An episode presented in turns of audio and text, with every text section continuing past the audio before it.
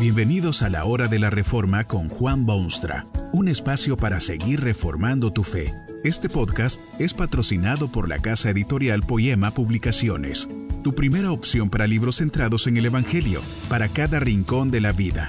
Para ver los nuevos libros de este mes, visita nuestra página www.poema.co. Ahora escuchemos a Juan Boonstra con el programa de hoy. No es sin razón que los más sabios próceres de las patrias latinoamericanas desearon ardientemente la difusión de las sagradas escrituras entre el grueso del pueblo. También es cosa sabida y hecho histórico que muchísimas fuerzas, cubiertas o descubiertas, se opusieron siempre a tales ideas. Parece que había temores de los peligros de que el pueblo pusiese sus ojos sobre estas brasas quemantes de la Biblia. Fueron los próceres visionarios que mantuvieron la necesidad de sembrar el mensaje bíblico por todos los rincones de la patria.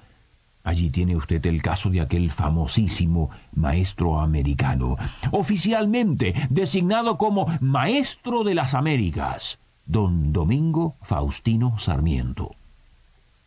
Aunque jamás demostró ser creyente del Evangelio, sino más bien un educador interesado en el bienestar del pueblo, Sarmiento propuso que se utilizase la Biblia en las clases y predicó constantemente los efectos saneadores que tal libro de texto tendría sobre la ciudadanía del país. Pero aún Sarmiento tuvo muchísima oposición. Otros profetas tuvieron el mismo deseo, pero también la misma frustración.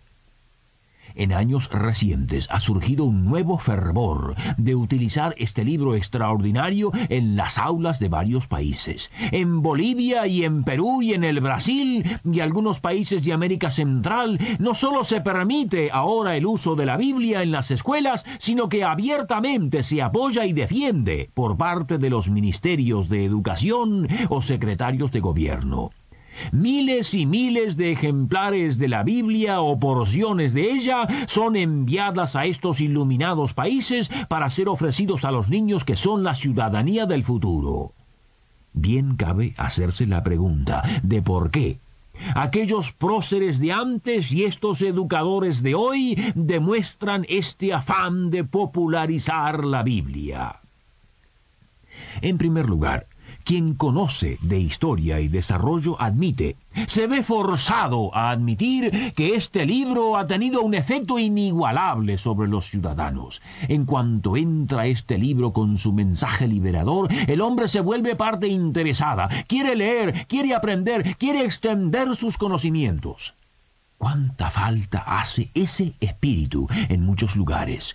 Hay una especie de indolencia mental, holgazanería del cerebro, aceptación letárgica de la vida, una resignación peligrosa a las tragedias que prevalecen. Pero este libro despierta intereses, sacude conciencias, revoluciona los procesos mentales, convierte a los somnolientos ignorantes en estudiosos progresistas como decía el gran salmista mismo al contemplar esa palabra de Dios. La exposición de tus palabras alumbra, hace entender a los simples. Tal vez usted mismo jamás ha tenido oportunidad de leer estas líneas estupendas y no sabe del efecto iluminador que pueden tener en su vida inclusive. Hay varias razones por las cuales la exposición de estas palabras de Dios alumbran y hacen entender a los simples. Quizá lo más importante de todo es que se trata categóricamente de orígenes divinos. No es exposición de algún ensayista que puede o no saber de la personalidad humana, sino exposición de quien creó al hombre. Es por esta razón que el contenido de la Biblia satisface algunas de las más imperiosas y urgentes necesidades del ser humano. Es la receta divina para la necesidad humana. La presencia o exposición del mensaje bíblico alumbra porque da a conocer al hombre. ¿Quién es esta extraordinaria criatura que tiene dominio sobre las bestias del campo y vuela por los espacios y quiere conquistar las regiones siderales? ¿Ha pensado usted alguna vez en quién es o de dónde viene? ¿Hay alguna diferencia entre usted y, por ejemplo, las bestias de la selva? ¿Qué es? ¿Quién es el hombre? Esta interrogante ha sido motivo de grandes empresas en el quehacer humano, pero generalmente ha llevado a mayor confusión que la que existía antes de empezar la travesía. Los hombres se han formado increíbles conjeturas y formulado fantasmagóricas teorías sobre sí mismos. Pero cuando llega el mensaje claro de la Biblia, el hombre se da cuenta al fin de quién es y de dónde viene.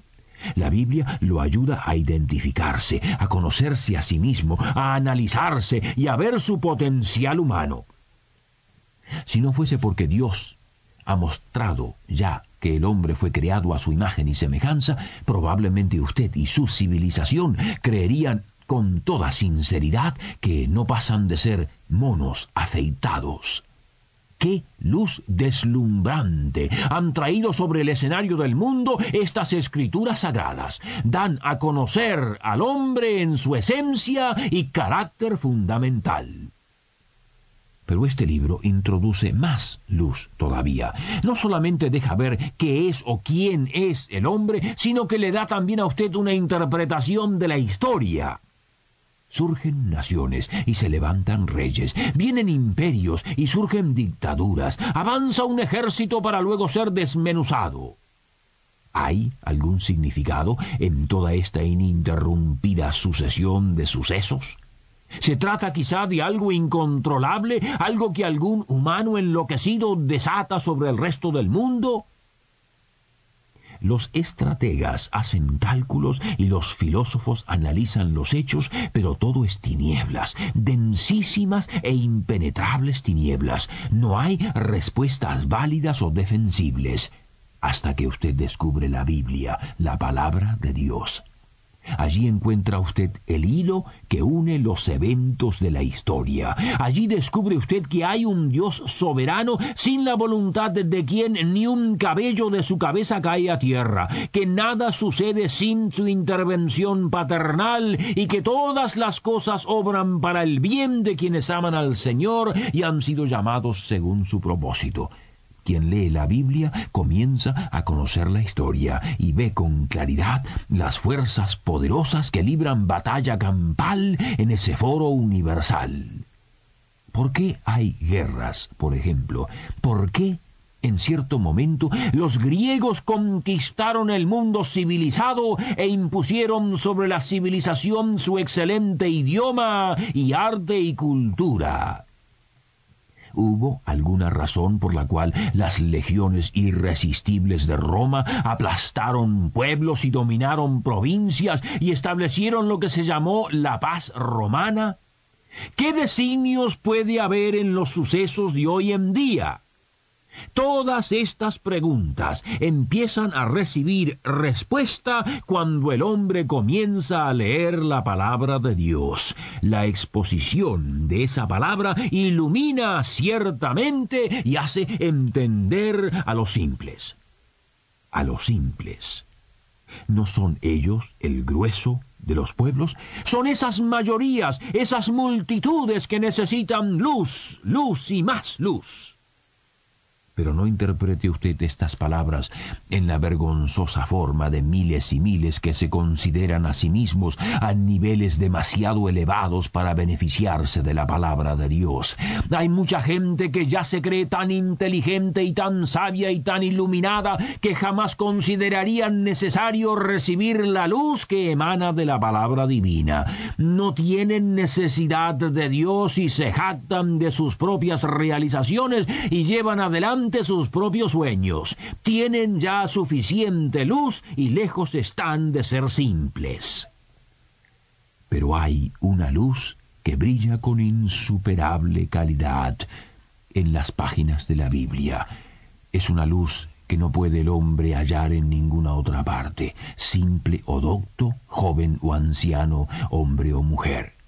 Esta luz brota únicamente de las páginas del sagrado libro, y es esta luz la que alumbra de modo que todas las otras luces se apagan y todas las tinieblas desaparecen. Vino al mundo un día el Hijo de Dios, nacido misteriosamente, pero con fines de redención. Dijo muchas cosas a sus contemporáneos y a la posteridad, y una cosa que la dijo bien clara fue esta. Yo soy la luz del mundo. El que me sigue no andará en tinieblas, sino que tendrá la luz de la vida.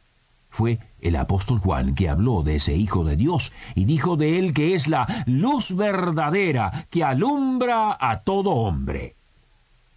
Tal vez usted vive en tinieblas, rodeado de tinieblas, no sabe quién es ni cuál su origen o destino, no comprende lo que pasa en la historia o en el mundo, es todo un rompecabezas insoluble.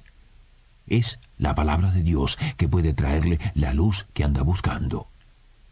Pero peor que todo esto es que quizá usted vive sin salvación, sin perdón de sus pecados, sin certeza del futuro, sin el gozo de ser hecho hijo de Dios. En lo que respecta a su alma y su espíritu, está sumergido en las más espesas tinieblas que se puede uno imaginar. ¿Dónde encontrará usted luz que lo lleve a puerto seguro? Dios le ha dado su palabra extraordinaria y sin esa brújula su barco va hacia el desastre. Que este mensaje nos ayude en el proceso de reforma continua según la palabra de Dios. Si quieres profundizar en la exposición bíblica, puedes buscar más recursos en www.poema.co. Allí encontrarás libros que te ayuden a entender la palabra de Dios y aplicarla a tu vida. Poema, el Evangelio para cada rincón de la vida. Nos vemos en el próximo episodio de La Hora de la Reforma con Juan Bonstra.